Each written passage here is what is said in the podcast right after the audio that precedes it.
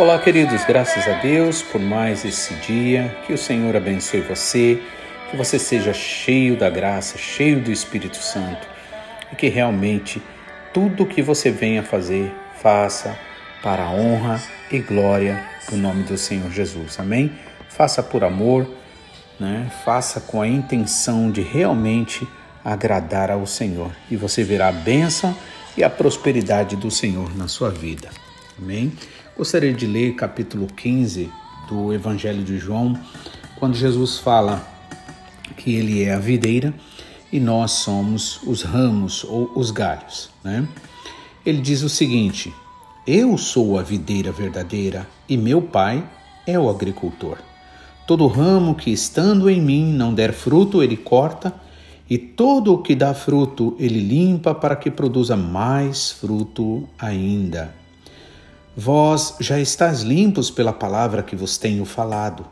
Permaneçam em mim e eu permanecerei em vós. Como não pode o ramo produzir fruto de si mesmo se não permanecer na videira, nem vós o podeis dar se não permanecerdes em mim. Eu sou a videira e vós os ramos ou os galhos. Quem permanece em mim e eu nele, esse dá muito fruto, porque sem mim nada podeis fazer. Se alguém não permanece em mim, será lançado fora à semelhança do galho e secará. E o apanham, lançam no fogo e o queimam. Se permanecerdes em mim, as minhas palavras permanecereis em vós, pedireis o que quiserdes e vos será feito. E nisto é glorificado meu Pai, em que deis muito fruto, e assim vos tornareis meus discípulos. Amém? Até aqui. Então vemos aqui o Senhor Jesus Cristo deixando bem claro, bem definido quem ele é, quem o Pai é e quem nós somos em Jesus Cristo. Então ele começa dizendo que ele é a videira verdadeira, né? E Deus, o Pai, é o agricultor, é aquele que cuida de nós, é aquele que nos ajuda, né? Nas nossas lutas, nas nossas tentações, nas nossas dificuldades. E aí ele nos compara com o ramo ou com o galho, né? E ele deixa claro o seguinte: todo galho que estando em mim não der fruto é cortado, né? Ele, né, o pai, o agricultor, corta e todo o que dá fruto limpa para que produza mais fruto ainda. E por que, né, o pai corta o galho que não dá fruto? Porque o pai tem propósito para conosco. Deus tem um propósito na nossa vida. E enquanto nós não vivermos, enquanto nós não entendermos isso, o propósito de Deus na nossa vida, de nada vai adiantar nós sermos bons cidadãos, de nada vai adiantar nós nos vermos como religiosos, como crentes, né? ou seja lá qual for a qualificação que você possa dar para você. Porque Jesus Cristo deixou bem claro: nem todo que diz Senhor, Senhor entrará no reino dos céus, mas aquele que faz a vontade do meu Pai. Ou seja, nós fomos chamados com um propósito. E o propósito que Deus tem para nós é que nós, estando ligados em Jesus Cristo, recebendo dele né, aquela seiva, então seremos frutíferos, a vida fluirá em nós, ou seja, a manifestação do Espírito Santo. Vós estáis limpos pela palavra que vos tenho falado. Né? Então, aqui o Senhor deixa bem claro que é através da palavra dele que nós somos limpos, que nós somos purificados, que nós somos santificados. Né? E é importante a gente lembrar que ser santificado não significa ser perfeito. Por que isso é importante? Porque a Bíblia nos chama de santos, né? E santo na Bíblia significa o quê? Exatamente, significa ser separado, mas separado com um propósito. É como entre letras e números eu escolho as letras, né? Ou seja, eu tenho propósitos para com as letras, né? Usar as letras da forma que eu desejo. Então isso é um processo de santificação. E, esse, o ato da gente ser santo, isto vem do Senhor para nós.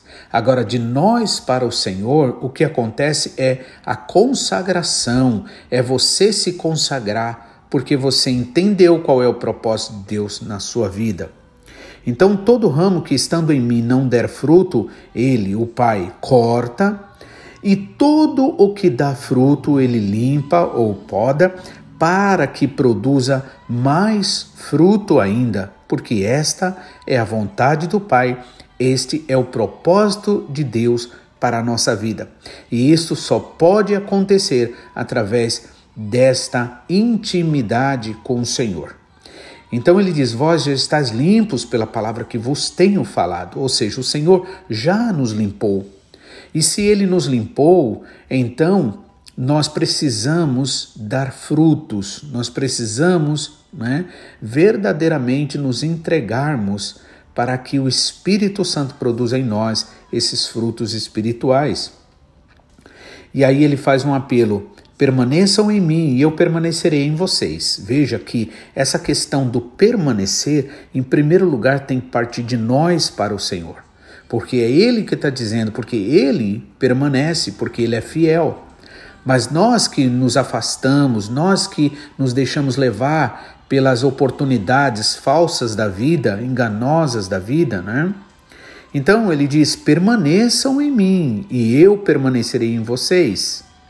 E aí ele explica: como não pode o galho produzir fruto de si mesmo, e a prova disso é que o galho caindo, o galho sendo cortado, ele não produz fruto coisa nenhuma, né? Como não pode o galho produzir fruto de si mesmo se não permanecer na videira? Assim nem vós o podeis dar frutos, se não permanecerem em mim. Então, não é à toa que existem muitos galhos, né? Ou seja, muitos crentes que na verdade não estão sendo frutíferos. Por quê? Porque estão desligados, desligados da comunhão da igreja, desligado, né, da vontade do Senhor, né? São pessoas que buscam por si mesmas, sozinhas, né, é, viver a vida, né, que Deus preparou para nós, para nós vivermos juntos. Quando Jesus Cristo, antes de voltar ao céu, ele disse aos discípulos: Ficai em Jerusalém, né? E esperai, né? Disse a todos para que estivessem esperando, né? O manifestar do Espírito Santo. E a Bíblia deixa ali bem claro que todos os dias a igreja se reunia e estavam ali juntos. Por quê? Porque Deus trabalha na unidade. Muitas pessoas querem justificar sua ausência, muitas pessoas querem justificar sua, é, o seu não comparecimento, né? à igreja, ao corpo de Cristo, né? E usam de diversas, né? Diversas é, palavras desconexas da Bíblia, né? Para justificar as suas atitudes de rebelião, as suas atitudes totalmente contrária à palavra de Deus. Mas a Bíblia deixa uma coisa bem clara: ninguém se engane, o que o homem plantar, isso também ceifará. Né? Eu gosto de lembrar, por exemplo, que no ali na, na arca de Noé, o ambiente com certeza não era um dos mais agradáveis, né? Imagine o mau cheiro ali, imagine o incômodo, imagine aquela arca que tinha sido feita, né? Vamos dizer assim, é, de certa forma às pressas, né? Sem maiores projetos, sem maior, né?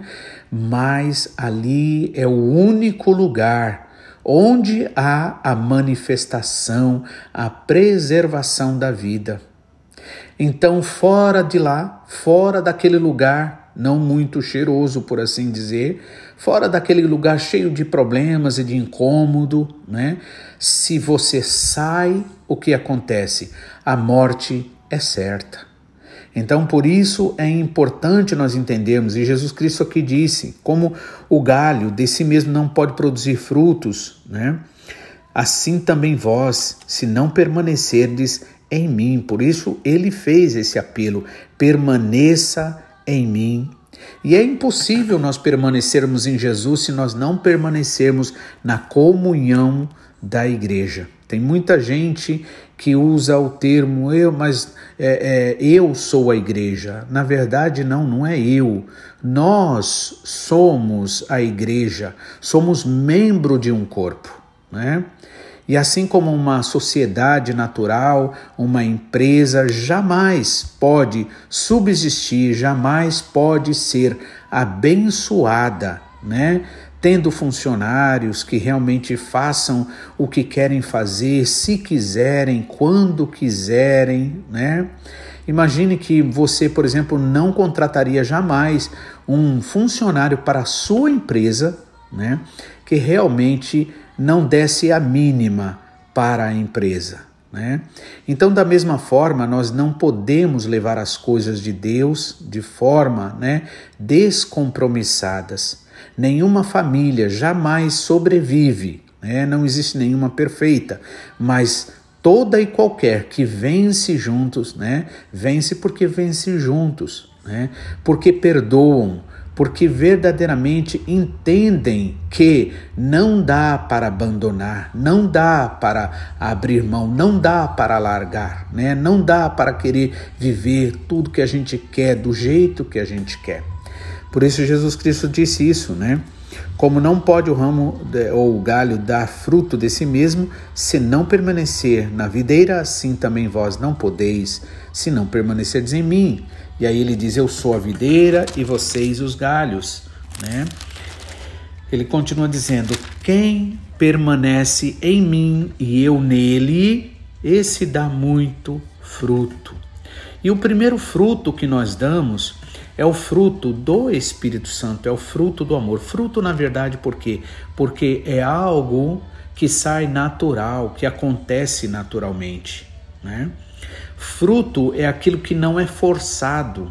Por exemplo, a Bíblia diz que os filhos são frutos do amor, né? Então não é algo forçado, não é algo imposto, né? Tem que ser algo realmente que nasça do amor. Por isso que o fruto em primeiro lugar, né, que se manifesta é o fruto ou do espírito ou da carne. O fruto do Espírito é paz, amor, alegria, benignidade, é pensar bem, é falar bem, né? é agir de forma é, que abençoa o outro, mas o fruto da carne, Paulo deixa bem claro em Gálatas 5, é a maledicência, é a inimizade, é a porfia, é a intriga, é a desunião, é a separação. Então é necessário a gente fazer uma autoanálise que fruto está sendo manifesto na minha vida. Né? Por isso é importante nós termos essa sinceridade. Né? Sem, é, se alguém, Jesus disse agora no 6, se alguém não permanecer em mim, né? ou seja, se não permanecer em Jesus Cristo, e onde é que Jesus se manifesta? Jesus se manifesta na igreja, né? no meio do povo de Deus. Se alguém não permanecer em mim, será lançado fora, à semelhança do ramo, e secará, e o apanham, lançam no fogo e queimam. Né? E aí é importante também a gente ter um entendimento, né? Tem muitas pessoas que oram pedindo fogo, mas a realidade é que o fogo, na verdade, ele significa algo né, que é para provação, é luta, é dificuldade. O que nós precisamos pedir é ser cheios do Espírito Santo. Né? Então, se alguém permanecer em mim, as minhas palavras permanecerem em vós, pedireis o que queres, quiserdes e vos será feito. Amém? Nisto é glorificado meu Pai, em que deis muito fruto. E que fruto é esse? Vamos lembrar, é o fruto do amor, é o fruto do perdão, é o fruto do bem-dizer, é o fruto do saber, né? É fazer a vontade do Senhor e não desprezar aquilo que Deus tanto ama, pela qual o Senhor Jesus Cristo né, veio morrer, né? Pela igreja. Então, como o meu Pai me amou, também eu vos amei. Permaneçam no meu amor. Né? E o versículo 8 diz: Nisto é glorificado meu Pai, em que deis muito frutos, e assim vocês se tornarão meus discípulos. Então, hoje é um dia muito especial para que você esteja fazendo esta autoanálise, para que eu esteja fazendo verdadeiramente estamos amando aquilo que o Senhor ama? Verdadeiramente estamos seguindo os passos do Senhor Jesus? Verdadeiramente estamos debaixo da autoridade que o Senhor Jesus Cristo nos colocou? Ou estamos vivendo do jeito que a gente quer, fazendo o que a gente acha, justificando né? ainda que usando a palavra de forma desconexa, fora do Espírito, fora da vontade de Deus, né? de nada vai valer. Né? A Bíblia diz: de que vale o mundo, aliás, Jesus disse, de que vale ganhar o mundo inteiro e perder sua alma. Né? Também o Senhor deixa bem claro né, que o que dois ou três pedir acerca de qualquer coisa, o Senhor vai fazer.